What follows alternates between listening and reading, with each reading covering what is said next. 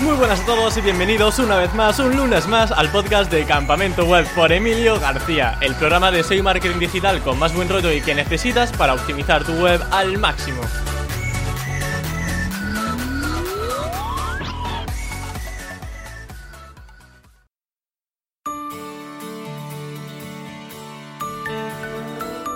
El Black Hat SEO siempre ha sido motivo de interés por los amantes del posicionamiento. Puede que para clientes no sea lo más recomendado, pero oye, ¿a qué mola poner a Google al límite y ver cómo los proyectos crecen de forma semiautomática? Pues justo de eso es de lo que vamos a hablar en este podcast, y es que nos visita Josma, conocido por su canal de YouTube y por desvelar cómo monetiza sus webs automáticas. Sacaremos el tema de los textos espineados, las PBNs, los dominios expirados y un largo etcétera que creo que os va a encantar. Así que, sin más dilación, doy paso a Josma. Muy buenas, Josma, ¿qué tal estás?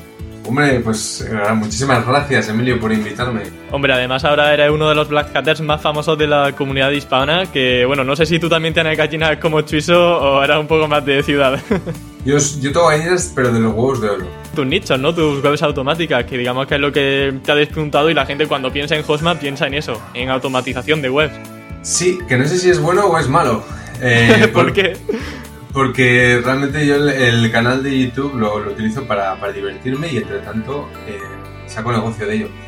Pero al final es verdad que te cierra un poco o te encasilla un poco en el Black Hat. Y, yo he llevado, llevo cinco años trabajando en una empresa llevando clientes super white hat. Entonces, bueno, es, es, bueno y es malo. Pero bien, bien, estoy contento. ¿A qué dedicas más tiempo? ¿A la parte de automatización o a la parte de hacerlo todo sanote y bonito?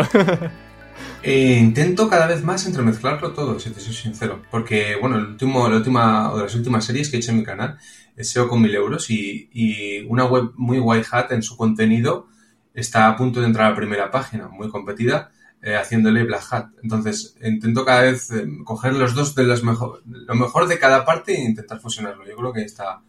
Mira, me resulta muy interesante. La parte white hat, como has comentado, sería hacer un buen contenido y la parte black hat, ¿cuál sería? Pues sobre todo enlaces, sobre todo, y, para de contar. Eh, bueno, sí, porque ya el tema de los spintas y las webs automáticas para mí realmente es una fuente de diversión y de ingresos, pero no es una fuente de estabilidad. Y lo sé y lo digo y, tal. Pero claro, si, le, si, si, mezclas diversión con ingresos, pues ¿cómo no voy a hacer webs automáticas? Claro. Claro, es como un niño que gana dinero jugando a los Lego o a los Playmobil. Claro. claro que sí. Eh, Josma, en cuanto a la enlace, eh, ¿sueles tener algo especial en cuenta a la hora de realizar el link building? Porque no sé si comentas que lo enlaces algo Black Hat porque tú haces algo especial o simplemente sería hacer enlaces tal y como lo conocemos nosotros normalmente. Bueno, realmente mm, me gusta sobre todo sacar conclusiones de mis propios experimentos. Entonces, eh, por un lado, hago lo que sé que funciona, que es eh, tirar de billetera y comprar enlaces temáticos y así mezclarlos con otros así y tal, y dar la naturalidad, eso es lo típico y funciona. Pero ahora mismo estoy en mitad de la creación de una PBN con mis propios nichos, eh, eh, eh, separando, que además seguramente sacaré un vídeo, separando analytics, separando IPs, trasteando, trasteando. y porque luego sacas conclusiones, no sé, es súper guay. Sí. Mm, ¿Cuánto, puedes decir cuánto inviertes de media en enlaces en una página web? Porque claro, el SEO de billetera puede tener precios bastante oscilantes. Sí. Bueno, eh, en el contexto de que sea mía, ¿no? Porque si es cliente ya depende de lo que paga, el cliente. Normalmente lo que hago en general con casi todos los nichos y proyectos es de siempre tiro de la idea del mínimo producto viable. Entonces, eh, primero le hago una base de enlaces, digamos, no sé si funcionan también ahora las notas de prensa, pero casi siempre tiro por una nota de prensa, por algún enlace temático. Y si, digamos, tengo 20 webs y veo que alguna va rankeando mejor, pues es ahí donde voy metiendo más dinero. Digamos que esa es un poco la metodología. Yo al final voy sobre todo a, la masa más que a, webs únicas. Entonces intento meter dinero allá donde veo que me dan más resultado. Y para empezar, ¿cuánto en cuanto a cifra, cuánto suele invertir para esas notas de prensa? Eh, es que yo concretamente, y no me importa hacer publicidad, em, las contrato en Comunicae. Eh, vale unos 90 euros eh, cada nota de prensa, pero yo tengo un contrato que las consigo más baratas. No puedo decir cuánto más porque creo que ya no se puede acceder a ese contrato porque es de hace tres años o así. Me dijeron que ya no lo ofrecían. Pues prefiero no decir lo que me cuestan, pero me cuestan mucho más baratas. Bueno, mucho. más baratas. Y mínimo lanzó una nota de prensa para, para, cada una de las webs, que al final son unos 30 o 40 enlaces en medios y así. Es verdad que el contenido es duplicado, pero algorítmicamente ellos meten una nota de prensa y empezar a rankear eh, o al menos a indexar eh, las URLs aparecen palabras y esto. Es un tema interesante porque mucha gente es reacia a contratar esas notas de prensa porque dicen, vale, tengo un artículo que se va a distribuir de forma mm, exacta en muchos sitios web y tienen miedo a que eso pueda penalizar o, a que ese enlace no distribuye, no distribuye esa autoridad. Yo he contratado ese tipo de notas de prensa en Comunicae, en DoFollow y realmente sí he tenido una experiencia positiva. O sea, en tu caso también ha sido así, ¿no? Yo es que creo que has dicho una palabra clave, una palabra clave, que es eh, mucha gente tiene miedo. Yo es que no tengo miedo. Te quiero decir, eh, como te he dicho, tenemos muchas webs, digo tenemos porque comparto webs con, con socios y luego tengo webs yo. Y vamos al por mayor, o sea, somos mayoristas de las webs. Ahí ya vamos a gastar 100.000 euros en Cuando una web está iniciando, igual es la web eh, vigésimo tercera o yo qué sé. Entonces, cuando está iniciando, te da medio igual que te la penalice. Sí. Otra cosa es que hablemos de clientes, que entonces ya ahí sí que ando con más pies de puntillas y todo esto. Entonces le tiene, sí que le tiene entonces un poco de miedo a esas notas de prensa si quiere un proyecto a largo plazo. O sea, una persona que no esté escuchando, que tenga una tienda online, que su familia viva de ello, ¿tú le recomendarías contratar notas de prensa o mejor enlaces individuales en, en periódicos? ante la duda, ante la duda, enlaces individuales, o sea, ante las dos opciones. Pero es verdad que también depende mucho del nicho, ¿no? Y, que cuando te enfrentas a depende qué nichos, y esto tú lo sabrás, a cerrajeros, a empresas de desatascos o sea, métele notas de prensa. Que no, no, te va a pedir eso y más. Métele hasta Money Robots. O sea, te va a pedir lo que le pida al cuerpo. ¿Por qué? ¿Por, qué? Porque los competidores también están así. Entonces, al final, Google mm, tiene que sacar a alguien en primer lugar. Hay una estrategia también muy, bueno, era muy comentada en años anteriores, cuando empezó incluso todo esto del Black Cat, que empezaba Chuiso a darse a conocer, que era lo del Tiling Building, es decir, tener un enlace hacia tu página web, pero a su vez ese enlace que te enlazaba que tuviese enlaces detrás, o sea, serían enlaces a tu nota de prensa. ¿Esa práctica la utiliza? Efectivamente, una pirámide de enlaces. ¿Tú pues, utilizas ah, esa práctica? Ahora mismo me pillas haciendo una. Estoy haciendo ahora una mezcla de PBN eh, piramidal. Es decir, no una PBN que se enlaza a B, B, C y C, A, no, sino una PBN piramidal, que enlaza a B, B, C, digamos. ¿no? Pero esto multiplicado por un montón de webs. Y sí que probé en 2017 y vi resultados potentes, pero claro, eh, cada vez veo menos. Pero en resultados en cuanto a métricas no son importantes, sí que se cambian. O sea, yo un DR de href te lo trampeo en una semana pero así, es muy fácil de trampear. Pero en cuanto a indexación, que se ha complicado mucho este último año, es, es, es, es muy evidente que, siguen funcionando las pirámides de enlaces, que yo concretamente las hago con Money Robots. Las hago muy guarreras, muy... Eh, simplemente, y no me las hago al, al Money Site, al, a mi proyecto, sino que me las hago a un tier 1, que generalmente son las notas de prensa. O sea, que los pobres del Comunicai, mejor que no vean este vídeo, porque le estoy metiendo enlaces Enlace guarrunos, ¿no? Un poquillo hacia esas notas de prensa para que cojan fuerza. Sí. O blogs de, de Bully Suites o cosas, sí, sí. Tengo una curiosidad. ¿Qué tal tus webs automáticas después de esta actualización de Google de diciembre? Bueno, sinceramente, eh, soy un poco dejado. O sea, al, final, al tener tantas webs es complicado mirar el análisis de todas. Estoy buscando la herramienta definitiva, estoy trabajando estoy probando algún tipo en Sertrade que te permite vincular varias de distintas, porque yo las tengo separadas por cuentas de, de Analytics para, que, para evitar penalizaciones masivas y esto. Entonces es complicado. Pero es verdad que las que más dinero te van dando, pues esas las vas mirando eh, fino, ¿no? Y en general te lo comentaba un poco en el backstage que la mayoría ha subido y las que han bajado han bajado muy poquito con respecto a otras de clientes que ves bajones, ¿no? Y y entonces, em, si te preguntas, y si no te lo preguntas, me lo pregunto yo, ¿por qué, por, qué no han bajado tanto o por qué han subido? Yo creo que, que dio, dio en la Diana, creo, creo recordar, en la última entrevista que hiciste a Luis em, junto con Mario, que la, no sé si fue ahí donde lo oí, ¿eh? pero creo que lo he oído de, boca de ellos, em, que las webs automáticas atacan tantas URLs que al final, eh, en proporción, es más fácil permanecer, ¿vale? Sobre todo por aquellas que, no hay nadie. Eh, entonces, si no hay nadie resolviendo esa super long tail, pues te vas a quedar tú. yo creo que van por ahí los tiros. Eh, para aquellos oyentes y bueno, la gente que no esté viendo en YouTube, que no sepa qué es una web automática exactamente, ¿cuál sería una definición muy breve para que todo el mundo pueda entenderlo? Vale, pues una web automática, digamos que es. Además que es complicado, ¿eh? porque ahora me encuentras en pleno proceso de graduación de un curso de webs automáticas. Em, es una, una web, ¿vale? En la cual tú puedes crear, en vez de 30 entradas a mano, tú puedes crear 300.000 o 100.000 y lo que haces es eh, descargarte un Excel a través de herramientas eh, de las palabras clave que busca la gente en Google, por ejemplo, o en Amazon. Descargarte un Excel de 100.000 palabras clave.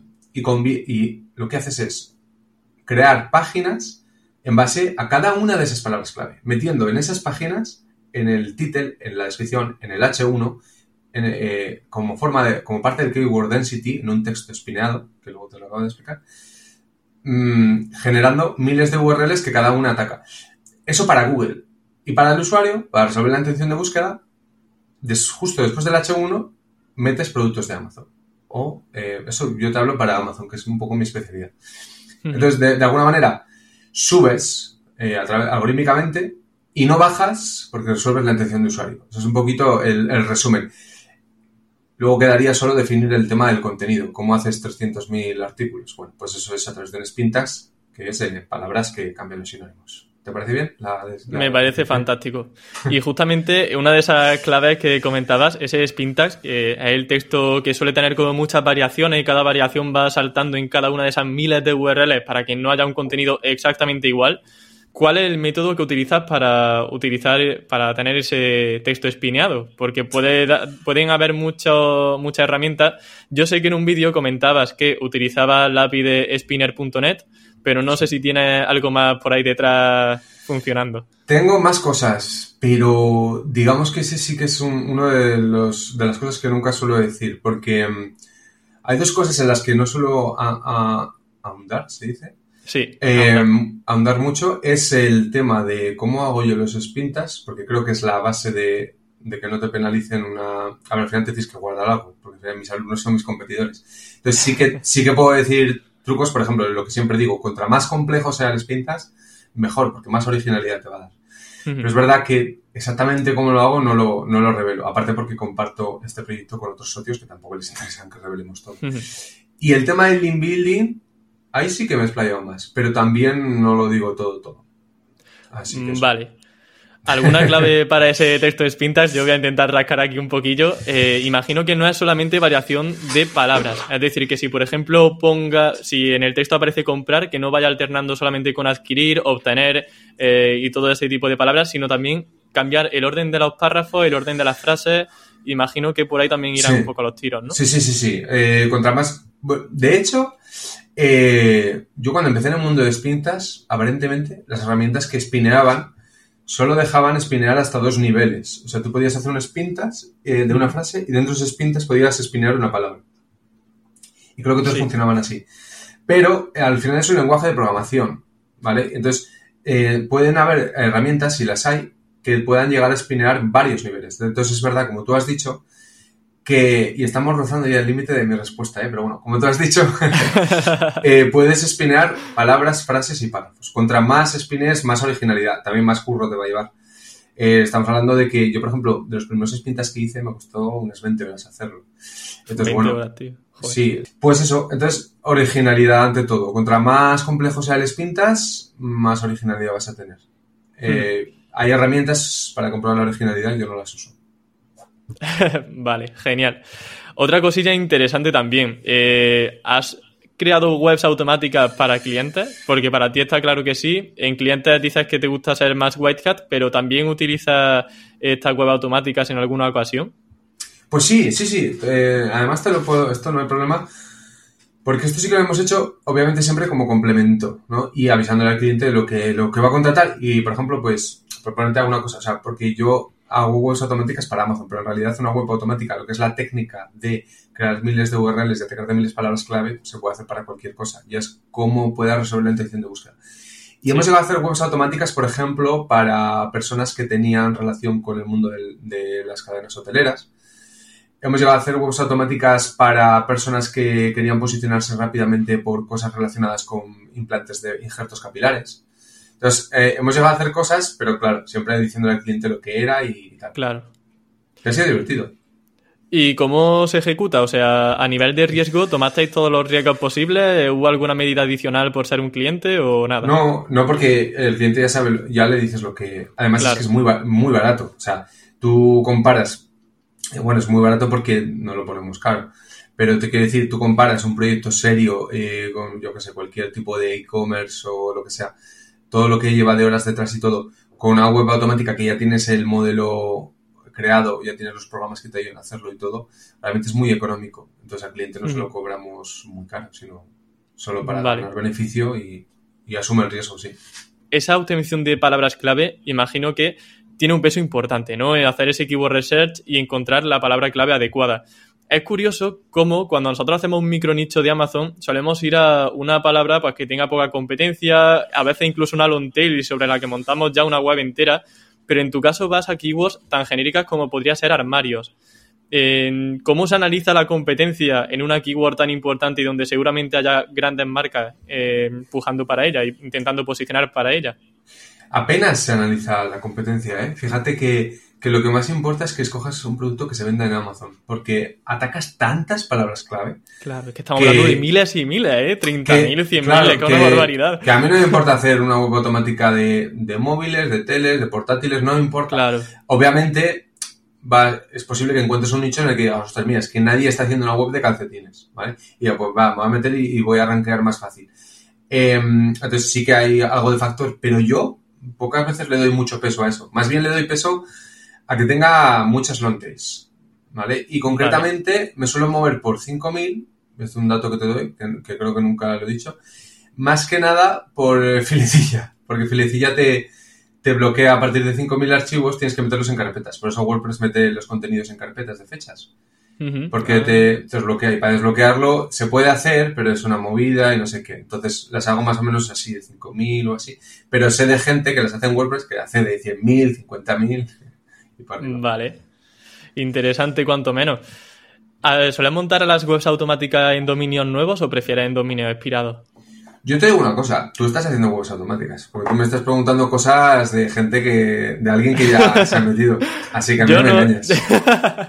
no hago mucho, a ver, he, tenido mis pinitos, pero tampoco es mi, foco. Vale, em, eh, efectivamente funciona mejor en, en dominios expirados, y aún funciona mejor en dominios que ni siquiera han expirado. Si tú tienes un proyecto que no, que, no ha habido manera de arrancarlo, si montas una web automática, pues te funciona muy bien. Porque seguramente si le has hecho limited, sobre todo. Pero es complicado. Eh, es muy complicado a día de encontrar dominios inspirados. O sea, mm, si ya en el 2017, yo además me, tuve una época muy friki de eso, de, porque para mí era como una caza del tesoro, era muy divertido. Cuando encontrabas un DR eh, o un DA, para entonces DA, un DA 40 o DA 50 y no tenían Cortex en chino, era como, voilà. Pero ahora es muy complicado. Entonces, eh, perdón, sobre todo hemos hecho en proyectos nuevos. Vale. Em, ¿Dónde encuentras esos dominios inspirados? Yo, por ejemplo, la que más conozco es Udot. No sé si en tu caso también es la que utilizas. Sí, Udot lo utilizo mucho, sobre todo en los .es, porque es, eh, hay mucha facilidad de traspaso. En otros dominios es complicado. yo sigo la teoría que propuso Chuiso de que cuando un dominio inspirado pierde toda su indexación en Google, pierde valor. Y porque yo, es verdad que, lo he visto. Entonces, Udot lo bueno que tiene es que suele tener bacordes con dominios sin, sin desindexar del todo. Pero es verdad que he pasado a una, a una parte más activa, que es directamente la búsqueda, búsqueda de captura de, de, de, gente que tenga webs que no utilice. A veces pongo un tweet, oye, si alguien quiere vender una web, ya he hecho eh, compras de varias webs. ¿Vale? Y es complicado, es mucho más complicado que encontrar un dominio expirado porque para empezar tienes que encontrar a alguien que esté interesado en venderla. Normalmente luego te ponen un precio súper alto porque les tienen cariño a la web, sin más y tú tienes que hacerle entender que no vale tanto, etcétera. Pero claro, cuando das con alguno de esos es muy potente, sí. Ya no solo las automáticas en general. Pues como tuve la entrevista con Roma Alfonso, mandando emails. Claro, mandando emails. Eh, bueno, a ver, luego tienes que ser un poco listo, ¿no? Si tú, por ejemplo, es que tampoco te quiero dar todos mis trucos. Pero si tú te metes a... ¿Cómo que no? ¿A qué viene aquí? Bueno, es broma, es broma. Pero si, si tú te metes, eh, te voy a decir alguno que se me ocurre sobre la marcha. Si tú te metes a, a Hrefs, eh, te descargas los, los Excel, el Excel de Hrefs de su, su, su rating, tiene un rating de, de, de su web, de la, la de más valor, que igual es YouTube, a, a- a la de menos, un millón de webs creo que tiene. Y tú vas por ahí y, vas viendo, pues yo que sé, las que están entre 700.000 y 800.000 las, te las descargas y, y tú filtras de esas todas las que ponen eh, mejores, ¿vale? Y ya tienes ahí webs de afiliados de cierta autoridad. Y luego si coges y utilizas, que esto se me está ocurriendo sobre la marcha, me parece buena idea, si coges el- un programa que se llama, eh, ¿cómo se llama este programa? Bob, no sé, eh, no me acuerdo, empieza por P. Es un programa que envía, es muy divertido porque envía spam legal envía emails a través de los formularios de las webs, ¿vale? Eh, te lo puede... Bueno, Mira, sí, si quieres lo miramos y se lo dejamos a la gente Sí. en la descripción del vídeo y en la descripción del podcast. Sí, porque además es caro, ¿eh? Pero, pero está, está muy guay. Um, lo descubrí en Team Platino. Y en un post mío está, pero bueno, te lo pasaré y ya lo pones si quieres en la descripción. Sí. Y bueno, eso, mil ideas. Y, es decir, no solo enviar emails a la gente, porque uno que tenga una web que le esté generando 3.000 euros al mes, a no ser que tengas 40.000 o 60.000 para pagárselo, pero más bien buscar eso, eh, ser un, ¿cómo se dice? Un busca vida. Un, un carroñero. carroñero. Vale, busca vida Ajá. carroñero. Sí, Vale. eso es. A ver, a alguien que le está yendo mal de Amazon y, y ofrecerle un dinero. O sea, no le estás engañando. Sí. Vale, perfecto. precio.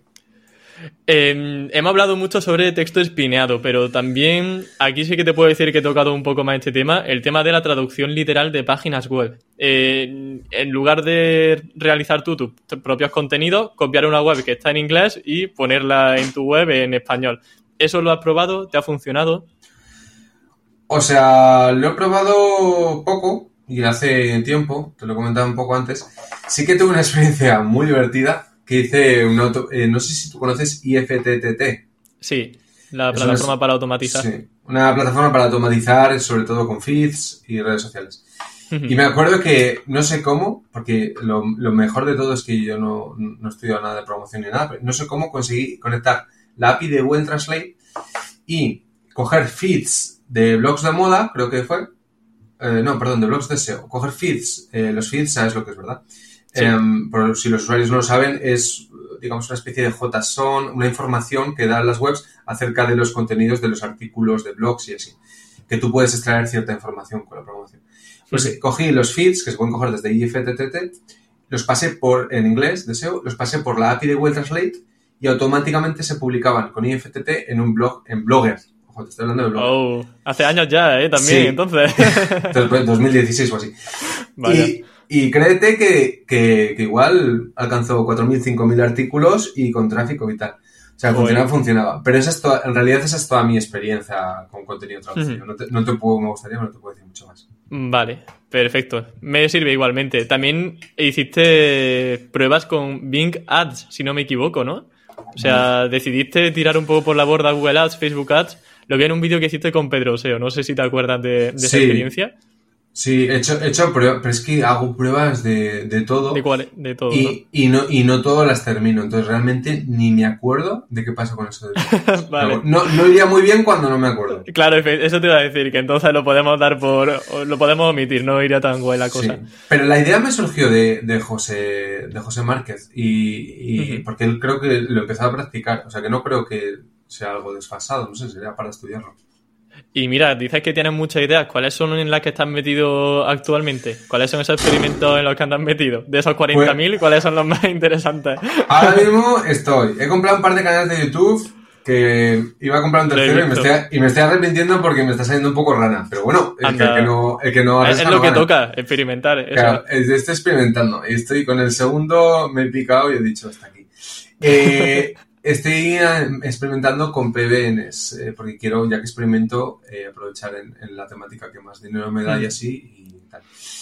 Y, y yo creo que por el momento ya está. Y disfrutando, porque ahora estoy trabajando por cuenta propia, ya no estoy en la empresa, antes trabajaba en la empresa. y la verdad que es una pasada eh, disfrutar de trabajar en el tiempo que tú quieras y así. Hoy, por ejemplo, me ha costado dormir y empecé a trabajar mi jornada a las cinco y media de la mañana. Entonces, bueno, luego acabo antes y ya está. Tempranito, ¿eh? También te digo, a las cinco y media de la mañana. Normalmente empiezo más tarde, a las siete y media o así. Hombre, menos mal, si no estás siempre en modo zombie, hombre, no puede ser. Pero sí que es verdad que si hay alguna noche que me cuesta, porque he dormido también, que es que hay veces que me he hecho las 10, entonces también el cuerpo no puede mm, estar 10 horas en la cama. Entonces alguna pues cojo y me levanto tal. O que tengo que ir al médico con mi mujer, pues voy. Entonces esa, esa es una libertad brutal. Qué guay. Mira, vamos a cerrar el tema Black Hat para ir luego a tu marca personal, pero hay algo que me ha suscitado bastante interés, que es el tema de la PBN. Es, eh, al igual que con el tema de las pirámides de enlace, algo que se lleva comentando muchos años atrás. Eh, ¿Siguen funcionando entonces a día de hoy? Entiendo. Pues te lo diré cuando acabe este experimento. Yo, vale, todavía no lo ha finalizado, ¿no? No, realmente cada año hago algo sobre las PBNs. Y en 2017 te puedo decir que hice mi primera también es verdad que yo es que no sé qué es exactamente una PBN o qué es, ah, no sé lo que es, pero no sé a qué se le puede denominar una PBN tal cual, porque yo en realidad lo que hago es uh, link building con mi propia flota de webs. Entonces, no es, lo que te he comentado antes. No sé si una PBN estrictamente es ABBC, porque yo es que voy cambiando, voy haciendo pirámides PBN, voy haciendo PBNs solo ABBC. Entonces, sí. a ver, yo eso lo entiendo también como, como PBN. Al final, la forma en la que redistribuye ese interlinking ya puede dependerá de cada uno, pero lo que sería pues una red privada de blogs que son tuyos y que se van enlazando entre ellos para acumular fuerza, de la forma que sea, yo lo consideraría PBN. Pues sí, pues yo cada año voy probando y cada vez veo que funcionan menos, pero sí que sigo viendo que funcionan, sobre todo en aspectos relacionados con la indexación y así, que al final es importante. Si no indexas, mm. no estás. Eh, pero sí te diría, ya que me puedo poner una medallita, que en todos estos años de Black Hat no he recibido una sola penalización del inbuilding. Ole. Eh, de, si he recibido hasta yo y yo soy White Hat.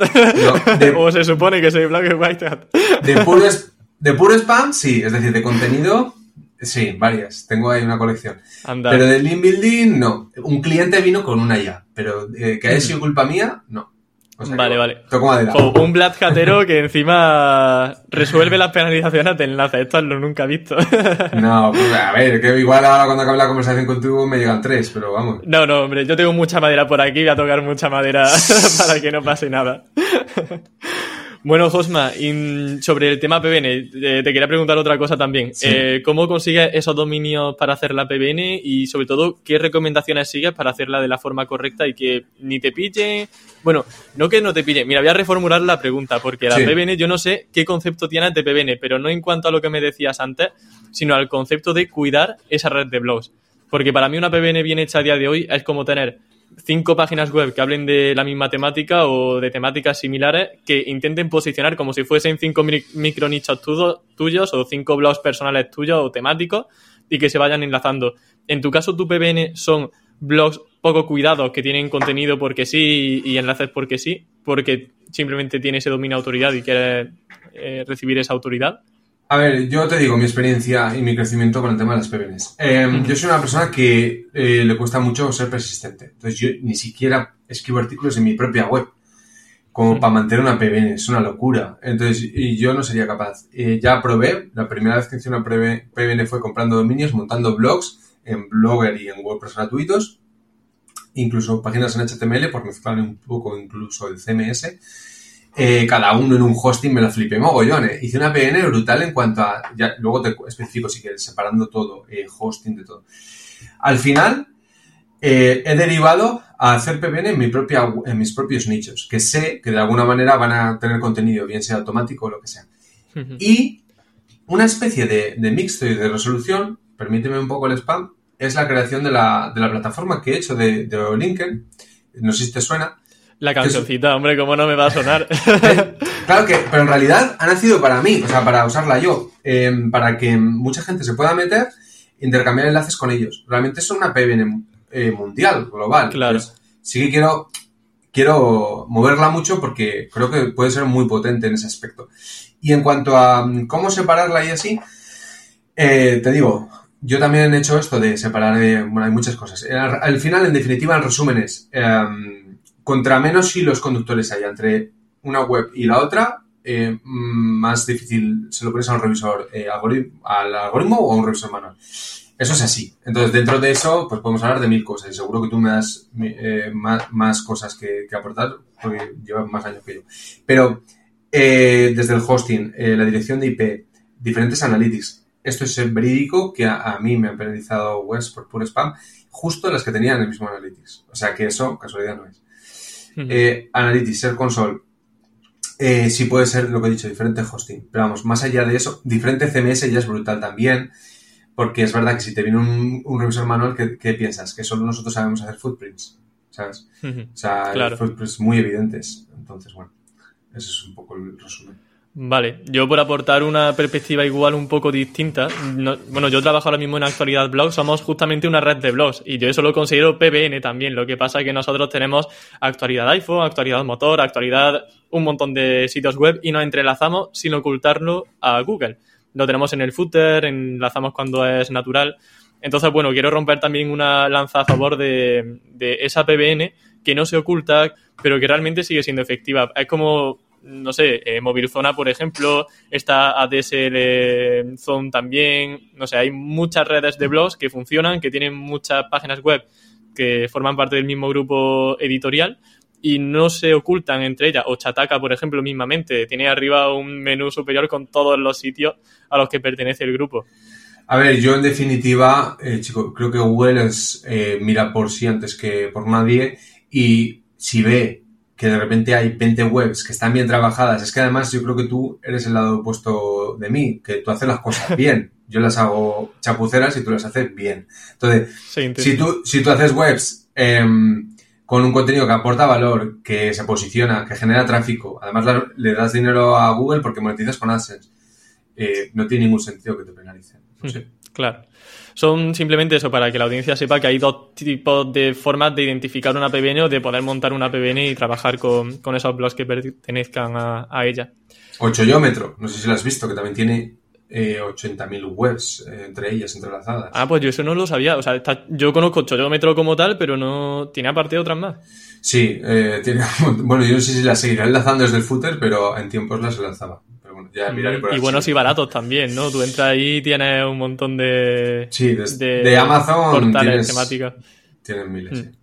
Hay gente, de hecho, incluso que enlaza a sus nichos entre sí en el propio contenido principal. Yo a lo mejor estoy espiando a, competencia, a la competencia para encontrar nichos y ellos me dicen exactamente cuáles son sus nichos porque en el footer enlazan a todas. ¿Eso lo es una buena práctica? Es que yo realmente con el paso de los años también he dejado de ocultar, a ver, no, no muestro, cuando tienes una comunidad, que además luego me has dicho que me vas a preguntar, no, no, no llego a mostrar lo que es muy importante para mí, intento no mencionarlo. Pero al final el que te quiere buscar las cosas te las encuentra. Lo va a encontrar. no hace falta que sea un super SEO, o sea, es que hay mm. miles de rastros. Entonces no, no le veo sentido. Sí que es verdad que yo no enlazo desde la home, pero no por nada, sino porque al final suelen ser las páginas que más visita tiene y queda un poco feo o sea, que tú lo haces realmente, ¿no? Enlazar a otros nichos desde... Sí, sí, sí, Así, esa es mi, mi, mi, mayor PBN, son las que tengo entre mis propias nichos. Lo que pasa es que los hago... Eh, yo, yo, tengo una técnica muy graciosa que intento... Em, dicen que siempre hay que enlazar eh, o intentar enlazar dentro de la misma temática. Pues yo tengo una especie de, de, don o, yo qué sé, o creatividad, que lo que hago es eh, que tú dime dos nichos que yo te lo enlazo. Es como el Daniel Rovira todo una naranja y una moto, que cojo la moto, le quito no sé. Pues entonces, si por ejemplo el nicho es de, yo qué sé, de, me, me ha pasado hace poco, eh, era un nicho de puffs, de puffs, son unas cosas para sentarse en el salón. Sí. Y otro de, de jardín. Pues puffs para el jardín, o sea, cosas así, ¿sabes? entonces hago un artículo y ahí enlazo a la otra web estas cosas. Buah, me encanta que hayas dicho esto porque me gustaría incidir sobre esto, porque de hecho en tu canal de YouTube, yo es que me he puesto a verme ya todos los vídeos, tenía algunos sin ver y me he visto ya todos tus vídeos. Soy ya fan número uno, vamos, si cabe. Y eh, comentaba justamente relacionado con esto que tu estrategia es poner la palabra clave 1 y la palabra clave 2 en href y ver cuáles eran las búsquedas que podían combinar ambas palabras clave. Entonces, a lo mejor ponía, creo que era el ejemplo gimnasio, y había otra palabra, vamos a poner que yo que sé, armario, ¿no? Pues a lo mejor ponía de búsqueda HREFs que la gente Ah, buscaba armarios para el gimnasio. Y entonces Sí. pues ahí sacaba esa consulta y un tema Eso posible es. para atacar Sí. en un artículo. Eso lo he hecho, sí, ni me acordaba, pero es verdad. Sí, busco, Emilio o sea, el recordador. Gracias. Sí, es verdad, buscaba la keyword, ¿no? Te, saca, te escupe las palabras y en el buscador de HR pongo la que a mí me interesa, a ver si hay alguna conexión, es verdad. Sí. Sí, sí. Vale, bueno, Josma, vamos a hablar ahora sobre tu marca personal. Hemos sacado el tema de que yo me he documentado mucho con tu canal de YouTube y la verdad que es que se nota una mejoría increíble desde hace siete años que lo comenzaste hasta el día de hoy. De hecho, has cambiado hasta la temática, ¿no? Sí, de hecho, eh, como te he dicho en el, en backstage, que en realidad cuando lo empecé, lo empecé un poco por, por diversión, por probar y tal. O sea, no lo empecé, no, no sabía que podía hacerse tantas cosas con la marca personal. ¿no? No sabía ni lo que era marca personal. Empecé Era con- es normal, yo creo que mucha gente empezó, bueno, yo también empecé mi marca personal sin tener ni idea de lo que hacía y dije, bueno, voy a hacer un podcast de SEO. Y bueno, ¿para qué estoy entrevistándote a ti? Que la verdad que es Ya. un placer. Yo empecé a hacer un, un podcast hace en 2016 o así, em, eh, y nada, salió mal y así. Pero el primer podcast de SEO que escuché es el tuyo, y, y me encantó, porque además es un contenido, es un formato, ya no solo el contenido que era muy bueno, tenías gente muy guay, sino que es un formato que yo, muchas veces yo vivía en un pueblo, tenía que esperar una hora el bus, ostras, y estar una hora pues eh, aprovechándola es muy potente. Ujú. Y ahora me Qué he guay. enganchado al dedín, pero al tuyo también Sí. lo, lo sigo mirando. sí, sí. Vale, yo mientras no me quites de tu lista, tú escucha todos los que quieras. y bueno, Josma, ¿cuál fue ese recorrido en tu canal de YouTube? Pues a ver, el, el punto de inflexión, sinceramente, fue casarme e independizarme, que fue a la vez. Eh, porque es verdad que, también te he comentado, yo vengo de una familia numerosa, y hacer un vídeo sin que haya un sonido, un grito, un no sé qué, un baja a que comer, un no dice, sé qué. dice- perdona, Josma, dice que eres familia numerosa, ¿no? Pero di ¿qué, cuánto de numerosa eres, porque es una barbaridad, ¿no? 11 hermanos. 11 hermanos. 11 ¿Cómo, hermanos. va, ¿Cómo va a grabar un vídeo YouTube con 11 pero tal hermanos? cual, tal cual, tal cual. Nueve de ellos pequeños. Si yo, yo me acuerdo que de repente me, yo qué sé, me ponía malo y estaban todos en el colegio y yo no. Y decía, que esté malo voy a grabar. Digo, porque o grabo ahora o no grabo. Claro, es la oportunidad. Y entonces lo, lo hacía un poco por hobby y cuando podía. ¿Qué pasa? Que cuando ya me independicé, tuve este despacho, es mi primer despacho. Eh, es otra historia. Tienes, tienes sueldo para comprarte una pantalla, una, una cámara, un foco, te ilusionas, subes contenido. O sea, ese es un poco el punto de inflexión.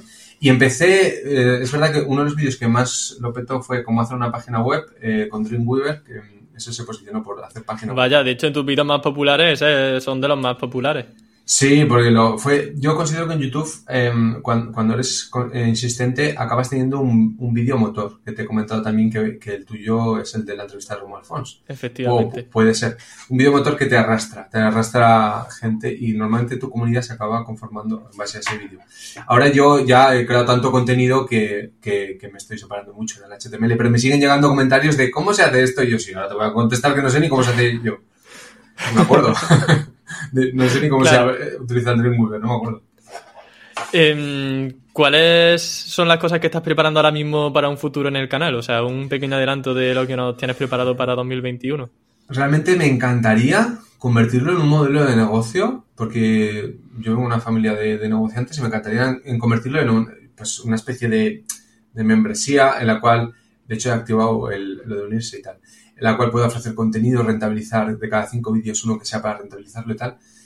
Pero me he dado cuenta de que cuando lo esfuerzo pierde la naturalidad, pierde el frescor, pierde el, el valor del vídeo. Entonces, eh, s- realmente no sé cómo decirte. Los mejores vídeos que saco en mi canal son los que no me he preparado. Los que he descubierto una cosa y la quiero contar. La maqueto y la subo. Entonces, creo que voy a ir por ahí. De vez en cuando sacaré algún vídeo para meter dinero a- al banco, de, alguna plantilla que se me ocurra, de alguna historia, pero quiero enfocarlo ahí, no... A ver, yo, yo he encontrado modelos de negocio dentro del, del propio canal, ¿vale? Y te os puedo decir, para crecimiento, las entrevistas. Es verdad que se- por lo que sea, se me da bien socializar con la gente y no me cuesta mucho llegar a, a alguien o a través de otra persona, tal.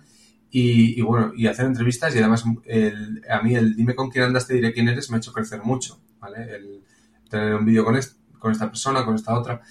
Eh, eso funciona. Las series me, me están funcionando muy bien. De hecho, las listo en playlist y las pongo en la página de inicio del canal. serie con 1000 euros, que al final esa serie con 1000 euros eh, me, me, pagó directamente Publishit 700 euros, que es una manera de rentabilizarlo en saldo. Em, las series funcionan, cosas así, entonces las voy, las voy entremezclando. Pero si de repente me apetece, que además pronto va a salir uno, subir un vídeo de doblaje que me puede saltar el copyright y eliminarme el canal, cojo y lo subo.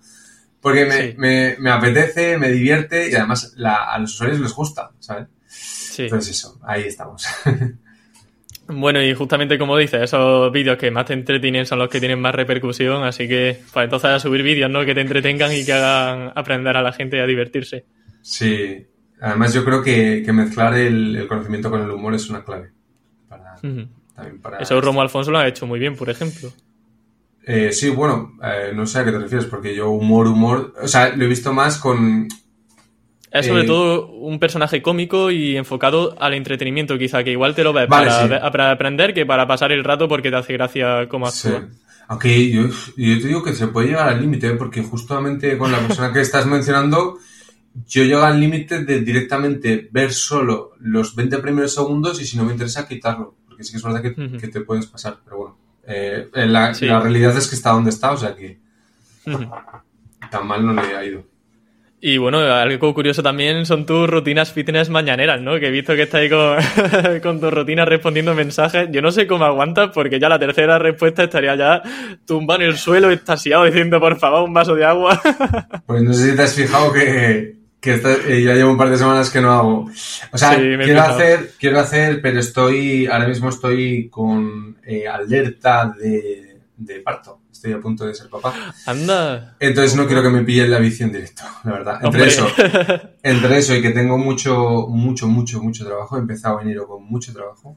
Sí. Eh, pues eso, pero lo retomaré. De hecho, ya tengo patrocinadores pendientes. Y realmente nacido una cosa muy curiosa, no sé si la sabes, que es tengo una bici eh, que ha pasado de ser una bici estética a ser una bici estética, porque básicamente formaba parte de la decoración del pasillo. entonces, digo, la tengo que rentabilizar. Por otro lado, tengo una comunidad que es la de Twitch, que no estoy subiendo nada de contenido. Y por otro lado, estoy engordando eh, en plan bien. Digo, ¿cuál es la única manera que tengo yo de hacer deporte? Porque a mí me da igual estar gordo. Eh, me importa estar saludable, pero físicamente me da igual. Gracias a Dios tengo la autoestima suficiente. Pero dije, pues que me paguen por hacer deporte. Y entonces se me ocurrió eso. Así que eso. Hombre, si hago deporte hasta yo, macho. ¿De qué? Está, me está hacer spinning también. está divertido. Pues escucha, eh, te patrocinarían, porque tú te mueves mucho. O sea que. Bueno, bueno. Ah, tú, Si tú eres un fideo, tú no necesitas hacer. O sea, un fideo en el, en el buen sentido, que tú no necesitas adelgazar, vaya. Ya, la verdad que sí, el metabolismo me ha, me ha dado suerte, la verdad. Bueno, Josma, pues la entrevista termina aquí, ha pasado volando. Como dices, eh, era un tener don de gente y lo puedo afirmar porque no hemos hablado nunca en privado y estoy hablando como con mi amigo de toda la vida, o sea que... Pues podría decir lo mismo de ti, en verdad. O sea, es muy fácil hablar contigo. Pues nada, Josma, eh, un placer haberte tenido en Campamento Web y ojalá nos podamos ver, como bien dices, en persona prontito. El mío. Hasta la próxima, Emilio. Adiós, Josma.